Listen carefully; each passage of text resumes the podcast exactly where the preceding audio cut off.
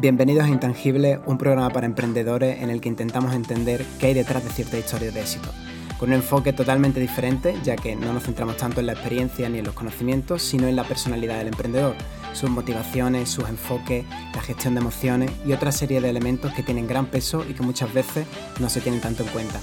Hoy está con nosotros Alejandro Linares, emprendedor de los que no estamos tan acostumbrados a escuchar, pero yo lo defino como una persona creativa, de gran ejecución un amigo que conocí en Málaga, que se está riendo, pero que me sigue acompañando siempre y, que tenemos el gusto de tener hoy con nosotros. Un perfil interesante, Alejandro, ¿qué tal? ¿Qué tal? Pues muchas gracias por invitarme, a ver si esta vez ya sale por fin. sí, bueno, eh, al final hemos tenido problemas técnicos y, estamos ya en, en, la tercera grabación. Lo siento, Linares, por, por esto, pero estoy muy contento de que me hayas apoyado en el proyecto y, y bueno, Intangibles es, parte tuya también, así que me gustaría saber un poco qué sientes cuando escuchas Intangibles, cómo, cómo te sientes estando aquí con nosotros. Pues yo, igual que tú lo has dicho, ¿no? Que, es parte mío y, yo de verdad lo siento como mío. Yo, todos los proyectos que, hagan colegas míos, para mí son como parte mía y yo siempre estoy súper, súper, súper agradecido de, de participar porque siempre es un es un ratito, ¿no? Para expresarnos, para todas esas charlas que tenemos siempre, eh, pues cuando quedamos para tomar un café o cuando hablamos de cosas y, pues compartirlas, ¿no? Porque es verdad que salen cositas interesantes, que, se dicen cosas chulas y que siempre hay que estar haciendo cosas, tío, no, no hay que parar nunca. Así que yo encantadísimo y, con muchas ganas de, de, seguir escuchando más cosas de intangibles, ¿no? Porque ya he podido escuchar algún capítulo de los que sí que se han publicado y, bastante buena pinta. Pues genial, tío. Muchas gracias por estar aquí con nosotros. Eh, quiero empezar eh, eh, por entender cómo te defines tú, Linares. Yo me defino ante todo como una persona curiosa y creativa. Que esas dos son la, para mí las dos características que, me definen si nos, si nos, como nos enfocamos un poco más en el perfil de, emprendimiento ¿no? que, que, tú quieres tratar en el, en el podcast. ¿no? Ya has dicho tú al principio que yo no soy un perfil tan, tan acostumbrado a, verse en, este tipo de redes o en este tipo de, círculos, ¿no? Porque, bueno, no, voy tanto por el emprendimiento eh, empresarial o por el eso, por la, creación de startups y demás, pero sí que creo que hay un factor creativo en, en toda persona que emprende un proyecto ya sea a nivel artístico, ya sea a nivel empresarial, económico, eh, familiar, lo que sea. Siempre hay un factor creativo, un factor de, pensar cosas, de, apuntar, de afinar, de, ensayar, de probar, de equivocarte, que, está siempre. Y, entonces eso, para mí la clave es eso, es ser curioso, es tener esa curiosidad por, por investigar, por informarte y ser creativo, y tener como esa, esa visión, esa originalidad, ese factor auténtico tuyo. Eso es precisamente lo que te hace especial, eh, Linares, y por lo que estás aquí en el podcast, ¿no? Al final pasa mucha gente que tiene su empresa, que, incluso ha levantado una ronda de financiación, que tiene otro tipo de stakeholder como inversores de por medio, tiene otro tipo de intereses, ¿no? Pero a mí me gusta mucho la parte creativa, como has dicho, eh, esa curiosidad que tú tienes, que ya hemos definido varias veces, es la que, la que me llama mucho la atención, ¿no? Y por eso quiero saber un poco en qué proyectos estás ¿Qué tipo de, proyectos te gustan también? Pues yo, sobre todo, en lo que, a lo que más tiempo he dedicado en, mi vida creativa, por así decirlo, es a la música. Es por lo que además pues tú y yo entablamos nuestra, nuestra amistad desde un principio, porque nos apasionaba la música y hacer música. Y, luego, bueno, siempre ha habido ahí como una necesidad de expresarme, de, de expresarme a través del arte. Y también he hecho, he hecho prácticamente de todo. He hecho monólogos de stand-up, eh, he publicado este 2022, he publicado un libro. Es un ensayo, un ensayo sobre, de divulgación sobre videojuegos, concretamente sobre Kingdom Hearts. Ahora ando, bueno, llevo ya un par de años, ¿no? Empecé, empecé en febrero de 2021, ahora cumpliremos dentro de poco los dos años, un podcast orientado a la cultura hip hop, que es algo que me apasiona, llamado Don't Hate the Player, donde también traemos un poco eso, eh, novedades, noticias, hacemos monográficos de, artistas o, discos que nos apasionen y también traemos a gente del underground, gente que todavía no es conocida, También estoy ahora, bueno, en proyectos que todavía están cocinándose, por así decirlo, y, que de los que todavía pues no puedo decir mucho, pues porque todavía están, eso, eh, tomando forma. El guion de una serie, de una, una sitcom de cinco capítulos de, de 20 minutos aproximadamente, cada capítulo. Y, y, en relación al, al, podcast, Don Hey the Player, también una, un intento de, de, ir un poquito más allá, ¿no? de, de trascender un poco el formato podcast y empezar a, hacer un formato más documental, ¿no? Con, con, proyectos de más o menos la misma duración, de, de, una hora de duración, pero que contengan imagen, que tengan un contenido guionizado, más enfocado al, al tema documental que a un podcast de, de una charla, de un comentar o, o, de un hablar.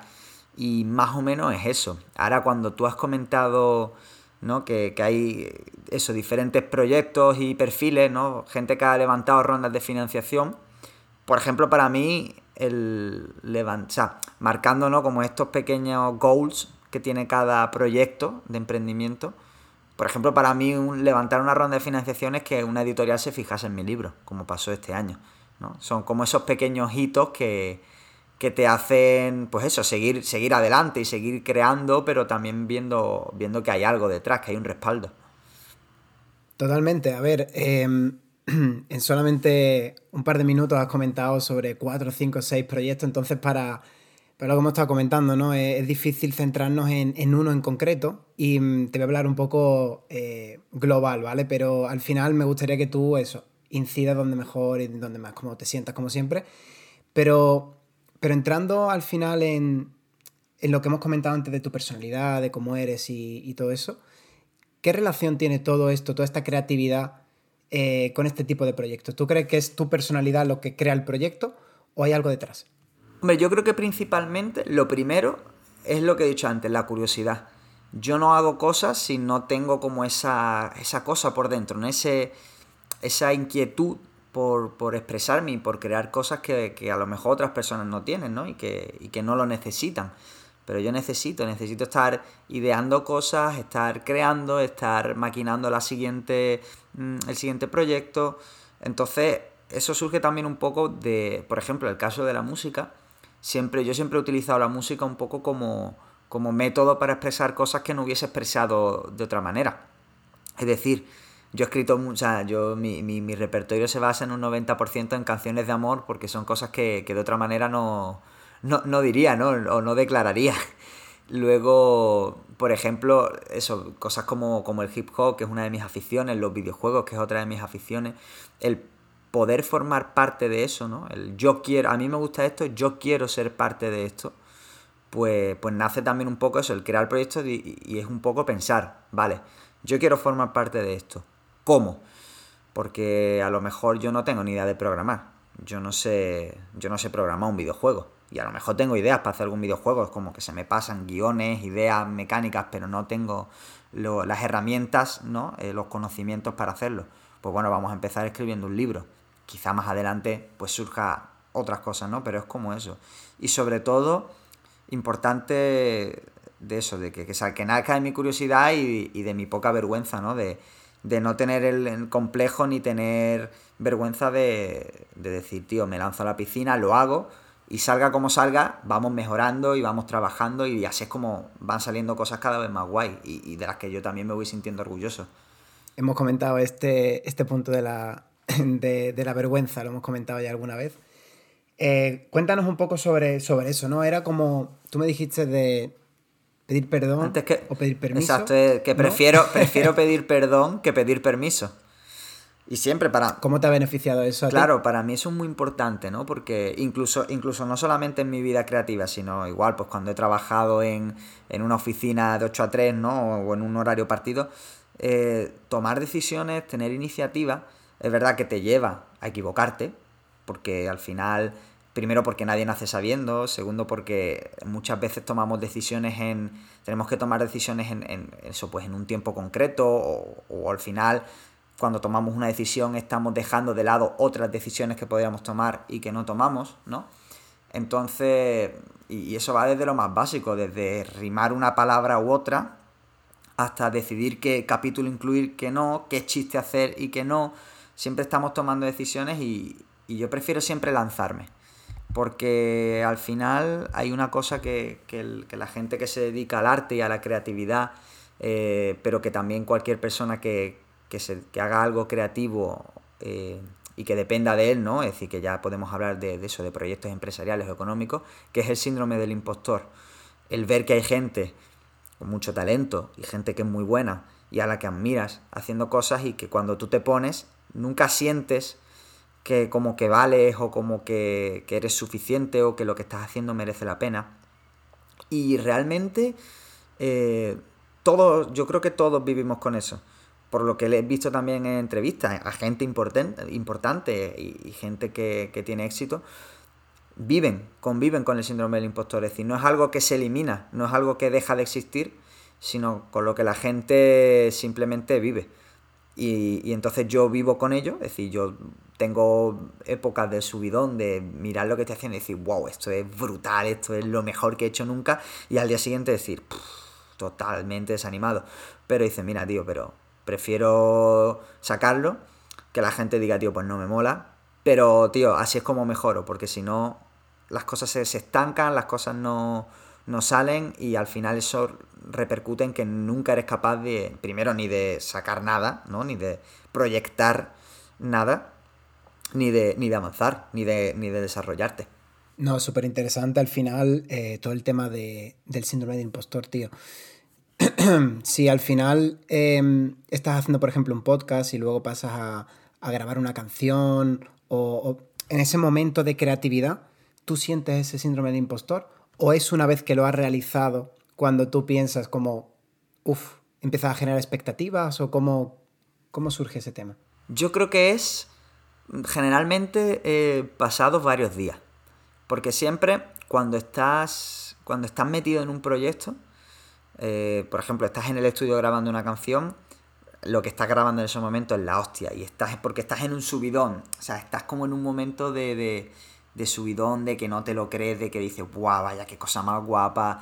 Igual con el libro, en el momento en el que estás escribiendo, tú, porque tú estás viendo que hay un progreso, tú ves que, te están saliendo las cosas, que estás avanzando, que te están marcando, que todos los, todas las metas que, me estoy marcando las estoy sacando adelante, que estoy cumpliendo con el mínimo de palabras que me marco para cada día, que mi, o sea, que mis rutinas están funcionando y te motivas. ¿Qué pasa? Que, en el momento en que terminas el, el proyecto, y, ya la cosa no depende de ti. Es como, bueno, ahora lo tengo que subir, tengo que subir la canción, tengo que enviar el libro a una editorial, es como ya, y ya te entran las primeras dudas, ¿no? O sea, ya a mí, ya ese momento es como, en verdad no mola tanto. O sea, en verdad no, no está tan guapo. No está tan guapo. Luego después se lo pones a alguien, ¿sabes? Y, y hostia, tío, qué guapo, tío, está guapo. Y te, y te vienes otra vez arriba y a los dos o tres días otra vez, uff, tal.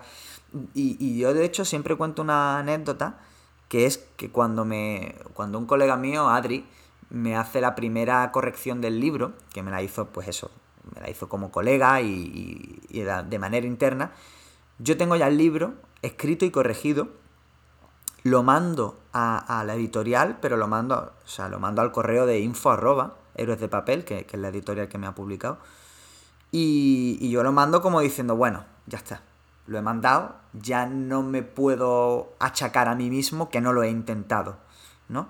Ya está, ya está hecho, no va a pasar nada porque no me lo van a coger, porque no me van a decir nada, y, pero bueno, ya está, por lo menos todo lo que dependía de mí lo he hecho, ya está, y me olvido. Y cuando a la semana veo que me respondieron el correo, y por un lado era como, hostia, qué subidón, qué guapo, qué tal. Pero al rato, ¿no? En cuanto, se, en cuanto el, calor ya te, se te va, ¿no? El calor te deja de arder en el pecho, te entra un vértigo de. ese vértigo, ese vacío, ¿no? Ese mirar al abismo de. ¿Y ahora qué? Que esto es en serio. ¿No? Que, yo creo que mucha gente se habrá enfrentado. Esta gente que levanta una primera ronda de financiación y de repente se encuentra que tiene 100.000 euros en su bolsillo, que es lo que ellos querían, ¿no? Porque ellos quieren, ellos quieren sacar adelante su proyecto. Pero, pero ¿ahora qué? o sea, ahora esto es en serio. Esto ya no son ideas que, tienes en tu cabeza que están súper chulas y que vas desarrollando. Esto ya es algo serio. No, súper interesante al final eh, lo que comentas, ¿no? Porque sí que es cierto que cuando, cuando las cosas llegan es cuando a veces empiezas a pensar, ¿no? Y dices, bueno, ¿ahora qué hacemos, no? Yo me acuerdo también cuando nosotros con Fortify eh, cerramos la, ronda de financiación, eh, a nosotros nos dieron el presupuesto y, me acuerdo que empezamos a hacer las métricas, empezamos también a, toquetear un poco, ¿no? A ver cómo iba el mercado y eso. Y nosotros lo que hicimos eh, no fue realmente decir como, venga, no, no, no, era tanto, no sentimos tanto el miedo, pero sí sentimos una responsabilidad grande, ¿no? Porque al final te están dando un dinero y yo creo que siempre digo que al final la ejecución es lo que importa, ser honesto, ser transparente, hacerlo lo mejor que uno pueda y decir, oye, si, si tiene sentido hacerlo, lo hacemos. Si no, se puede siempre dar un paso atrás, que a veces es como dar tres pasos hacia adelante, o sea que, que hay totalmente de acuerdo. Em, oye, Linares, ¿y, cómo te da tiempo a ti hacer todo esto? Porque tú estás trabajando, aparte eh, eres abogado, eres, bueno, eh, eres un perfil mucho más completo, ¿no? Aparte de todo esto de, emprender, ser curioso. Sí, bueno, yo igual, en... es cierto que yo a nivel, a nivel laboral no he optado tanto por el, camino del emprendimiento, ¿no? Empresarial, porque bueno, simplemente porque no ha surgido, ¿no? Quizá en un futuro surja, pero no es algo que ahora mismo pues entre en, mi, en mis planes, pues por bueno por diferentes motivos, ¿no? Al final son cuestiones. Pero, pero sí que a nivel de mi propio perfil laboral sí que he sido bastante creativo o emprendedor. O sea, yo estudié Derecho, como bien dices. Me especialicé, realmente técnicamente no soy abogado porque no tengo el máster de abogacía, pero me especialicé en derechos humanos de América Latina concretamente. Hice un máster de relaciones internacionales y llegué a estar incluso en Honduras trabajando para una ONG y luego cuando llegué a España otra vez, mm, era muy difícil encontrar trabajo de eso, entonces dije, bueno, pues vamos a reciclarnos. Y echándole cara, como hago siempre, pues empecé a trabajar en una empresa en marketing, después acabé en temas de facility management, ahora mismo estoy en temas de contabilidad, de administración de fincas.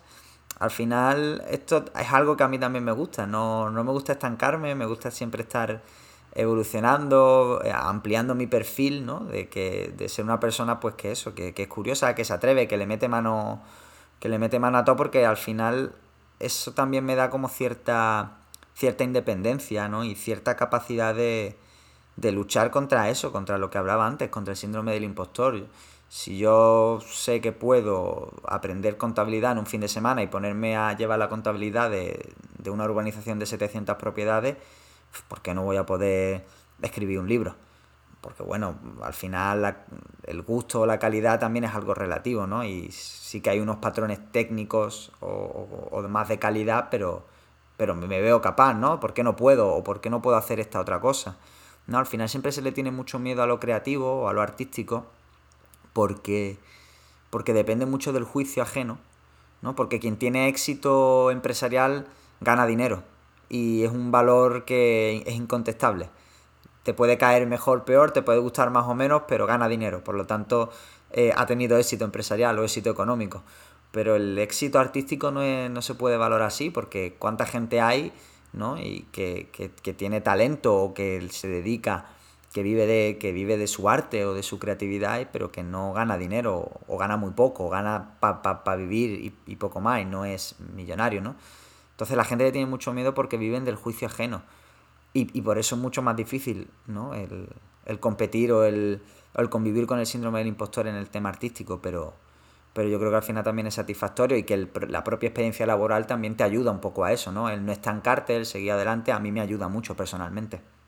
Tengo que decirte que hablas de tantas cosas interesantes que, me cuesta enfocar las preguntas porque te digo una cosa, cada vez que vas hablando digo, vale, tengo que preguntar esto, tengo que preguntar lo otro, pero vamos, vamos por paso, a ver, ¿qué piensas del éxito? Porque es algo que estás comentando muy súper importante aquí.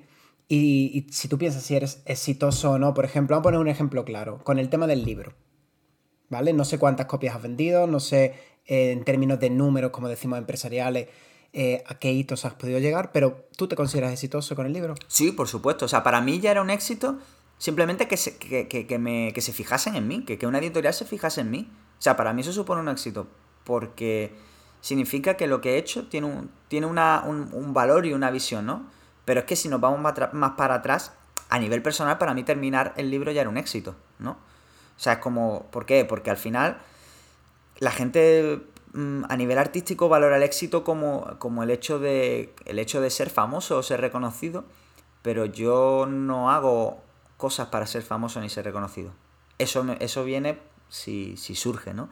Yo hago cosas porque necesito expresarme. Por tanto, si consigo expresarme a través de lo que hago, para mí ya es un éxito. Y luego vienen otros éxitos, ¿no? Luego viene el éxito económico. Oye, pues sí, la verdad que no me he ido mal. O sea, para mí vender una copia significa que ya he vendido más de lo que yo tenía pensado vender en mi vida. ¿Por qué? Porque yo no escribo un libro para venderlo. Yo primero, yo escribí un libro antes de este.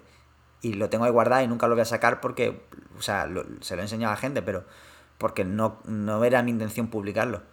Mi intención era escribir y expresarme. O sea, vender una copia de esto, y he vendido más de una copia, sí, he, vendido bastantes más. He llegado a vender más de 500 copias en, un mes. Oye, pues mira, em, está bien, o sea, está bastante bien. Ahora lo que deparará el futuro, pues eso ya no lo sé, ¿no? Pero para mí ya es un éxito. Y todo lo que me venga sigue siendo, sigue siendo un éxito, ¿no? Es verdad que a nivel, que es lo que decía antes, una empresa, el éxito de una empresa se marca fácil. Una empresa gana dinero Cuanto más gana, más exitosa es, porque las empresas están hechas para ganar dinero. Pero si tú creas una ONG, tu éxito no es ganar dinero, es ayudar a la gente, por ejemplo. Cuanta más gente ayude, más exitoso será. O sea, al final, para mí el éxito te lo marca cuál es tu objetivo. Si tú haces música, o tú escribes, o tú haces lo que sea para ganar dinero, pues sí, vale cuando ganes dinero, cuando ganes millones y llenes estadios, conciertos y ganes mucho dinero, pues tendrás éxito, mientras tanto no. Pero entonces es, es, donde apuntas el foco. Para mí el éxito viene en cumplir lo que yo me, lo que yo me planteo cuando, cuando escribo o cuando creo. Todo lo demás ya son cosas que vienen y que, y que nunca doy por hecha, por lo tanto siempre son alegría. Bueno, he de decir que no por nada, pero tú sabes que yo te considero una persona súper exitosa y estamos aquí en el podcast precisamente para, que puedas contar todo, todos estos éxitos. A ver, eh, el tema del éxito es complicado, ¿no? Al final, eh, por ejemplo, en mi caso personal, tío, eh, yo me, he comparado mucho con gente que no me debería de comparar, ¿no? Una cosa es inspirarte en alguien que, hace las cosas bien y decir como, oye, pues este chico tiene una empresa, genera X millones, facturación, lo que sea, pero no puedes, no, no puedes basarte en esto ajeno como tú como tú bien has comentado, pero si no al final no estás estableciendo tu propio objetivo y lo que estás haciendo es desmoralizarte cada vez que no consigues lo que ha conseguido otra persona.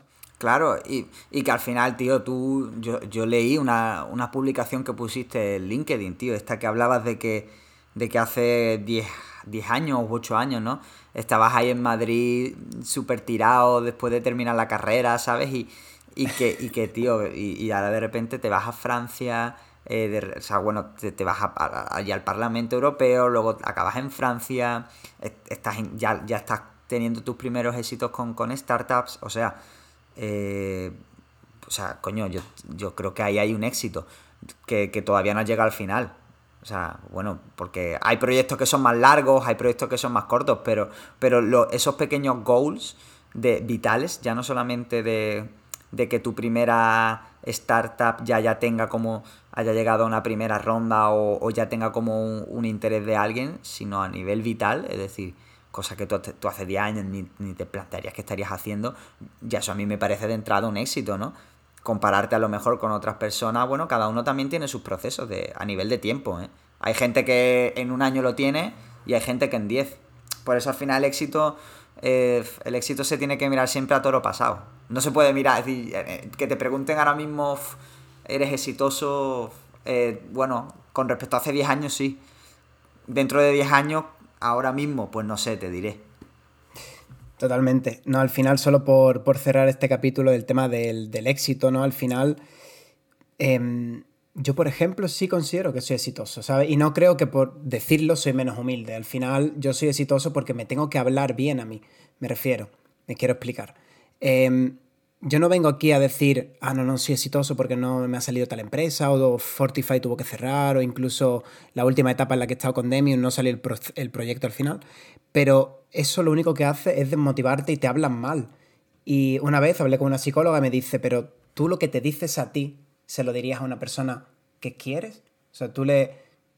Yo me estaba diciendo como, ah, tío, no, no has conseguido crear la empresa o no has hecho no sé qué eso al final lo que hace es desmoralizarte y hacer que los procesos no sigan, ¿no? Entonces, una de las cosas que me gusta de ti es que tú realmente consideras un éxito vender una copia o vender 500. Y eso es lo que te hace que hagas un segundo libro. Y al final, la constancia es lo que va a hacer que tú consigas el éxito que la gente considere como éxito. Pero bueno, está bien porque durante todo el proceso también te sientes bien. Así que eso me parece, me parece genial el enfoque. Yo quería hablar, tío, el tema, eh, el tema de especializarse o ser generalista, ¿no? Porque has entrado antes a comentar que, ahora estás eh, de administrador de, finca. Em, claro, tú llegas ahí, te meten en contabilidad y ahora eh, tú eres un perfil más generalista, ¿no? Pero ¿tú consideras que eres generalista porque has querido o porque mm, ves mejor eso que especializarse?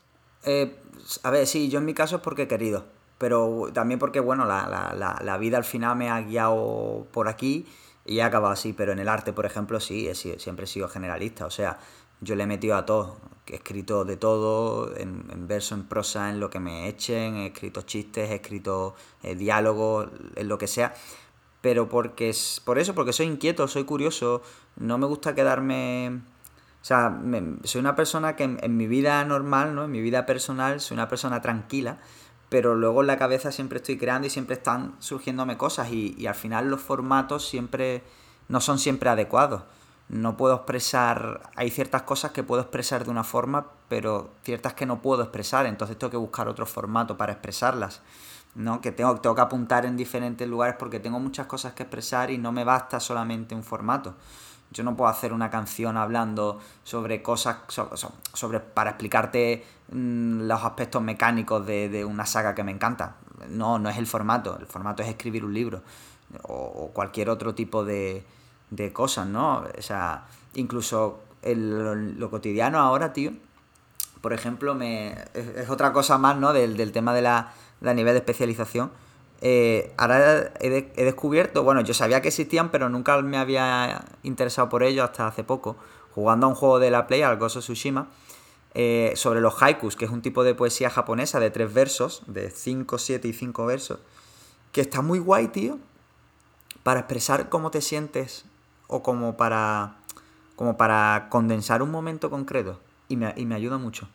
Cuando necesito, hostia, tío, tengo que dar gracias por esto ¿sabes? Porque hoy, tío, hoy he tenido un día de puta madre y, me salta como es, como un pensamiento en tres versos súper cortos, ¿no? Y me ayuda mucho a, focalizar, ¿no? Y, ¿sabes? Eso es otra, ¿no? Pues, porque, pues eso, porque es un formato muy concreto, porque a lo mejor no voy a, escribir un libro sobre de, lo que me ha pasado durante un día, ¿no? Pero tengo ese formatito corto que me ayuda. Entonces, eso, yo soy generalista, pero porque, porque me, me, me hace falta, ¿no? Lo necesito como formato valoro mucho a la gente que es especialista, porque yo sería incapaz, yo a lo mejor soy incapaz de, saber tanto sobre una cosa, y es algo que admiro, pero que bueno, por, mis circunstancias y por mi manera de ser no, no se da. Creo que es necesario en ciertos aspectos tener a gente especializada y tener a gente generalista. Y yo me encargo de ocupar el puesto generalista porque también es algo que me gusta más, la verdad. ¿Qué otro tipo de habilidades crees que son necesarias en los tiempos que, corren? Ya no tanto dentro del emprendimiento, sino en general. Disciplina, fuerza de voluntad. Me parece básico. Me parece básico. O sea, cosas tan sencillas como querer proponerte hacer ejercicio y hacerlo. Y no solo hacerlo una vez, sino eh, tener, coger una rutina y tener la fuerza de voluntad para ponerte a las 4 de la tarde porque es la única hora a la que puedes. ¿Sabes? O, llegar un día a las 8 de la tarde que no has entrenado y tienes que entrenar y, tener fuerza de voluntad, ¿sabes? O, para eso, para llevar una alimentación o para ponerte con tus proyectos. O sea, la disciplina y la fuerza de voluntad me parecen algo muy necesario en, la vida en general, porque mm, sin eso no hacemos nada. O sea, no al final estamos sentados y, y eso muchas veces la gente, ¿no? Que, tiene, que le entra ansiedad porque tiene muchas cosas que hacer y, y, y, a, y, a la, y, a la, y, no hace nada por eso, pero a la vez le entra ansiedad por no hacer nada y, tiene muchas cosas que hacer y, como que entra en esa... Eh, y, eso es un círculo vicioso súper, súper, súper chungo. Que por eso siempre digo, ¿no? Que hay que... Eso, hay que sacar cosas, hay que hacerlo aunque falles, aunque tal. Hay que intentar, ¿por qué? Porque sales de ese círculo vicioso, rompes un poco esa rueda, ¿no? Y para eso es clave la disciplina y la, y la fuerza de voluntad el proponerte cosas y, hacerlas. Y hacerlas de decir, la, la, hago. Aunque, aunque quede hecha una mierda porque ya no estoy motivado o porque ya el tiempo no me permite terminarla porque estoy en otro proyecto que me come más tiempo y que me interesa más y que me gusta más. Me da igual. Lo que hago lo termino. Aunque sea rápido, aunque sea corriendo, pero lo, tengo que terminar. Porque es marcarme una disciplina y una fuerza de voluntad. Y esto hay que hacerlo. Y que muchas veces jode y cuesta, pero bueno, es que la vida hay veces que las cosas joden y cuestan, ¿no? Pero, pero ayuda, ayuda. Hay que sacar cosas, totalmente. Yo me acuerdo de un día que estábamos grabando una canción, eh, no sé cuánto, cuánto, 16 años por ahí, y, y yo me acuerdo porque yo estaba como, no sé, tomándome una Coca-Cola o algo, y tú estabas grabando y me llamaste como, bueno, ya está grabado tal, y dije, ¿cómo que ya está grabado? ya está grabado, ¿eso qué significa? Y, y, claro, yo me puse a grabarlo y lo, lo borré y volví a grabarlo y lo, lo volví a, borrar, a borrar y estaba así como en un círculo vicioso, ¿no? Y ahí me surge la pregunta de, ¿no? Eh, ¿Cuánto te puede frenar el perfeccionismo y cuánto te puede beneficiar realmente? Porque tú lo sacaste. Pero es que hay muchas, muchas veces hay que tener ahí un, punto medio, ¿no? Está, hay que ser perfeccionista, ¿eh? O sea, eso está claro. Hay que, hay que pulir las cosas y hay que ponerle cariño, hay que ponerle, hay que ponerle profesionalidad, pero tampoco podemos dejar que, ese exceso de celo, de profesionalidad o de perfeccionismo nos bloquee. Porque al final muchas veces, en un 90% de las veces, 95, 99 si me apuras, ese perfeccionismo no es perfeccionismo, sino que es, una auto, es un autoengaño. Es un no, no todavía tengo que perfeccionarlo un poco más, todavía un poquito más. Es un, es un, miedo, es miedo, es miedo a no tirar para adelante. Es ese proyecto y, y, y, seguramente tú lo habrás vivido alguna vez con algún proyecto que haya, alguna startup que tú hayas en alguno de tus proyectos, ¿no? De eso de no, no, tenemos que ajustar esto un poquito más, tenemos que ajustar esto un poquito más. Y a lo mejor lo, cuando lo ves a toro pasado dices, en verdad eran excusas, ¿no? Eran excusas porque tenía miedo a que esto funcionase. Porque en el, en el fondo, en el fondo el miedo, tenemos más miedo, o al menos a mí me pasa, ¿eh? Tengo más miedo a, que algo funcione de verdad a que algo fracase. Porque al final, el, o sea, algo, algo más que fracase que no funcione, porque al final vivimos instaurados generalmente en el, en el que las cosas no, no funcionen en el sentido de eso, de que no lleguen a más o de que no sean un pelotazo. Que cuando lo son, te da, miedo. O sea, a mí me da mucho más miedo que de repente. Porque, porque después, ¿qué haces? O sea, porque después la gente está esperando otro pelotazo. La gente está. O sea, yo, yo pienso en, en, en, alguien que saca un. Eso, un artista que saca un discazo o un director que de repente saca una película súper potente que se lleva todos los premios. Y, y, cuando termina la gala de los Oscars se sienta en su. en, el hotel, se tumba en la cama y dice. ¿Y ahora qué? Ahora la siguiente, ¿qué, mínimo tiene que ser otra vez ganadora del Oscar, porque es lo que la gente espera. Hay casi más miedo al, al, éxito que, al, que, al, fracaso. Por eso, yo muchas veces pienso que eso, que hay veces que, tenemos que buscarle un, un, punto medio a ese perfeccionismo porque no deja de ser una, excusa o un tratar de, de, de, eso, de, digo, si tu visión es la que es, no tiene más, no, no, no es perfeccionismo. Tío, es tu visión, tira para adelante con ella. Luego la vas ajustando pero tira.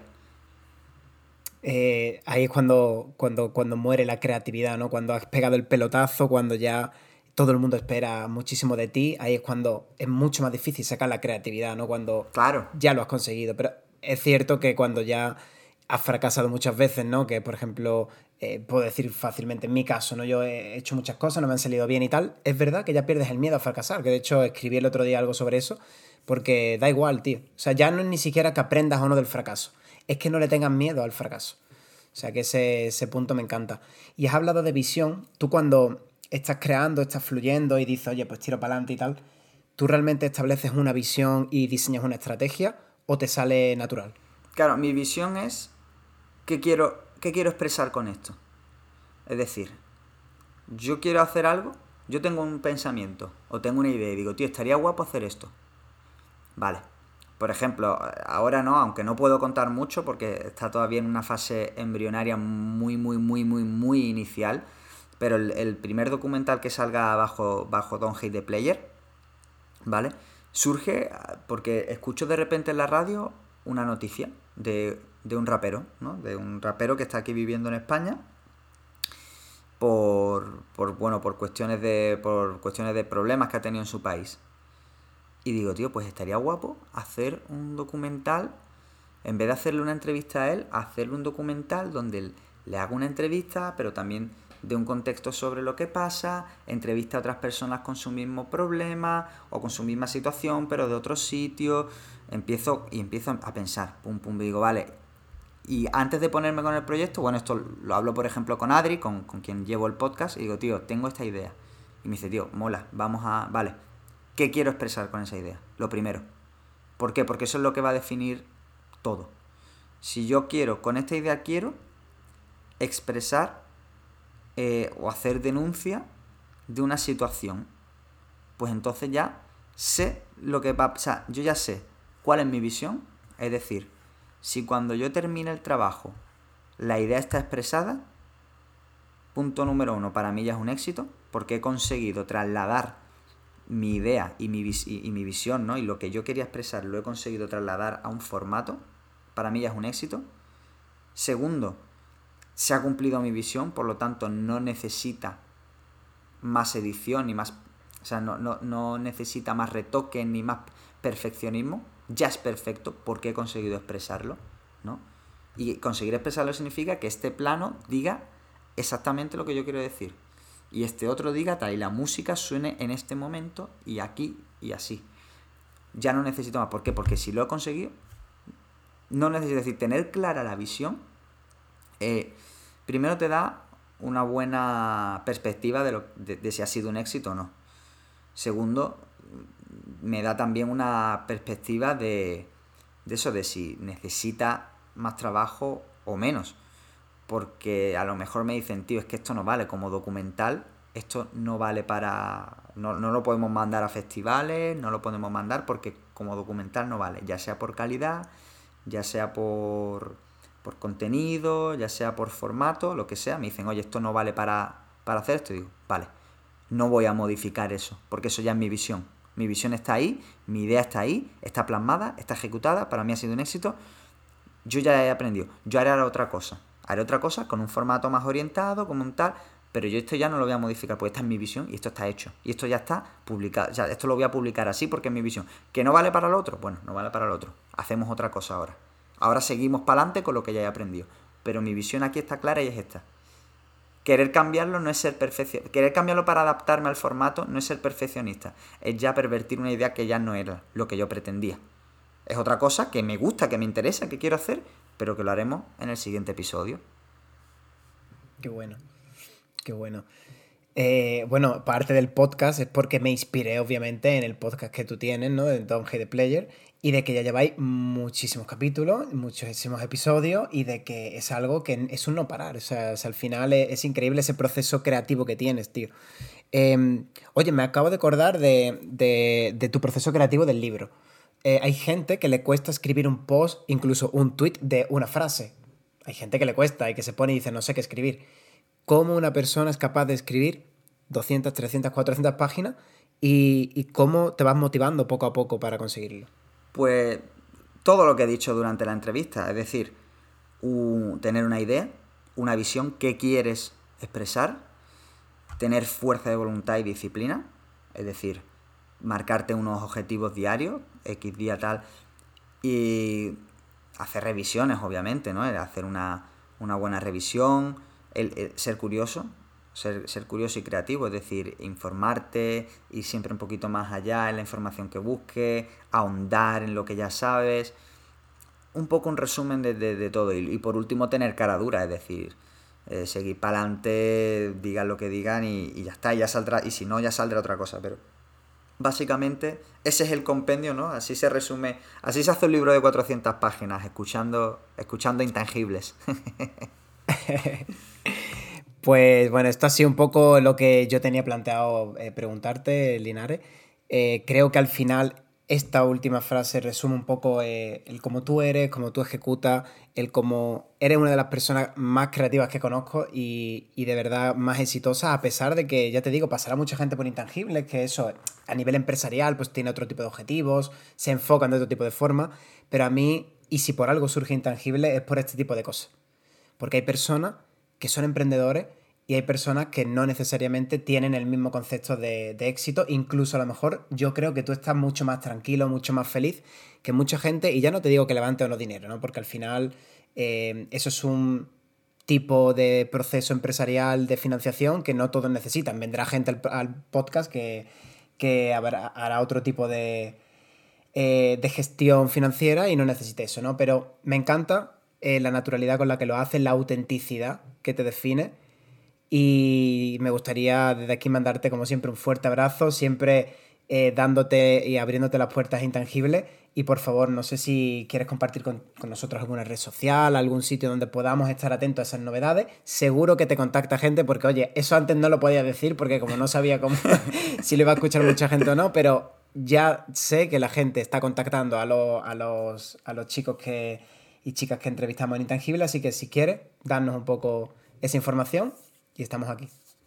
Pues nada, en, Twitter y en Instagram me podéis encontrar como Díselo Linares. Ahí está, estoy siempre, sobre todo mucho más activo en Twitter, ¿no? Pero bueno, en, ambas estoy. En LinkedIn es verdad que no soy tan activo, suelo mirar de vez en cuando, me meto. De hecho, sé, de ti a través de LinkedIn sobre todo, ya que no tienes ninguna otra red social. Y, bueno, obviamente haré una excepción y, haré una buena publicación eh, para promocionar este episodio, por supuesto. Pero bueno, sí, ahí en, LinkedIn también me puede encontrar la gente como Alejandro Linares Fernández. Ahí no hay mucha magia ni mucha fantasía, eh, soy quien soy. Y que me busquen eso, pues en contactos tuyos con mi nombre, con Alejandro Linares, quizás solo esté yo, así que ya sabe la gente, se puede acercar a tu perfil de LinkedIn y, encontrarme por ahí cerca. Y, nada, eh, muchísimas gracias como siempre por, contar conmigo, por, ser mi amigo desde, tantos años y, seguir manteniendo esa amistad en, en, el tiempo y en la distancia, cosa que, que lo hace más complicado todavía y por lo tanto más valioso. Y nada, que vaya para adelante intangibles, que, siga, sigan saliendo mucho, muchas historias, muchos episodios y ahí estaré yo para escucharlo y para, y para animarte ¿no? y, comentarte qué tal me van pareciendo. Pues muchas gracias Linares. Eh, y con esto damos por finalizado el episodio con Alejandro Linares y nos vemos en el próximo episodio de Intangibles con Alberto García.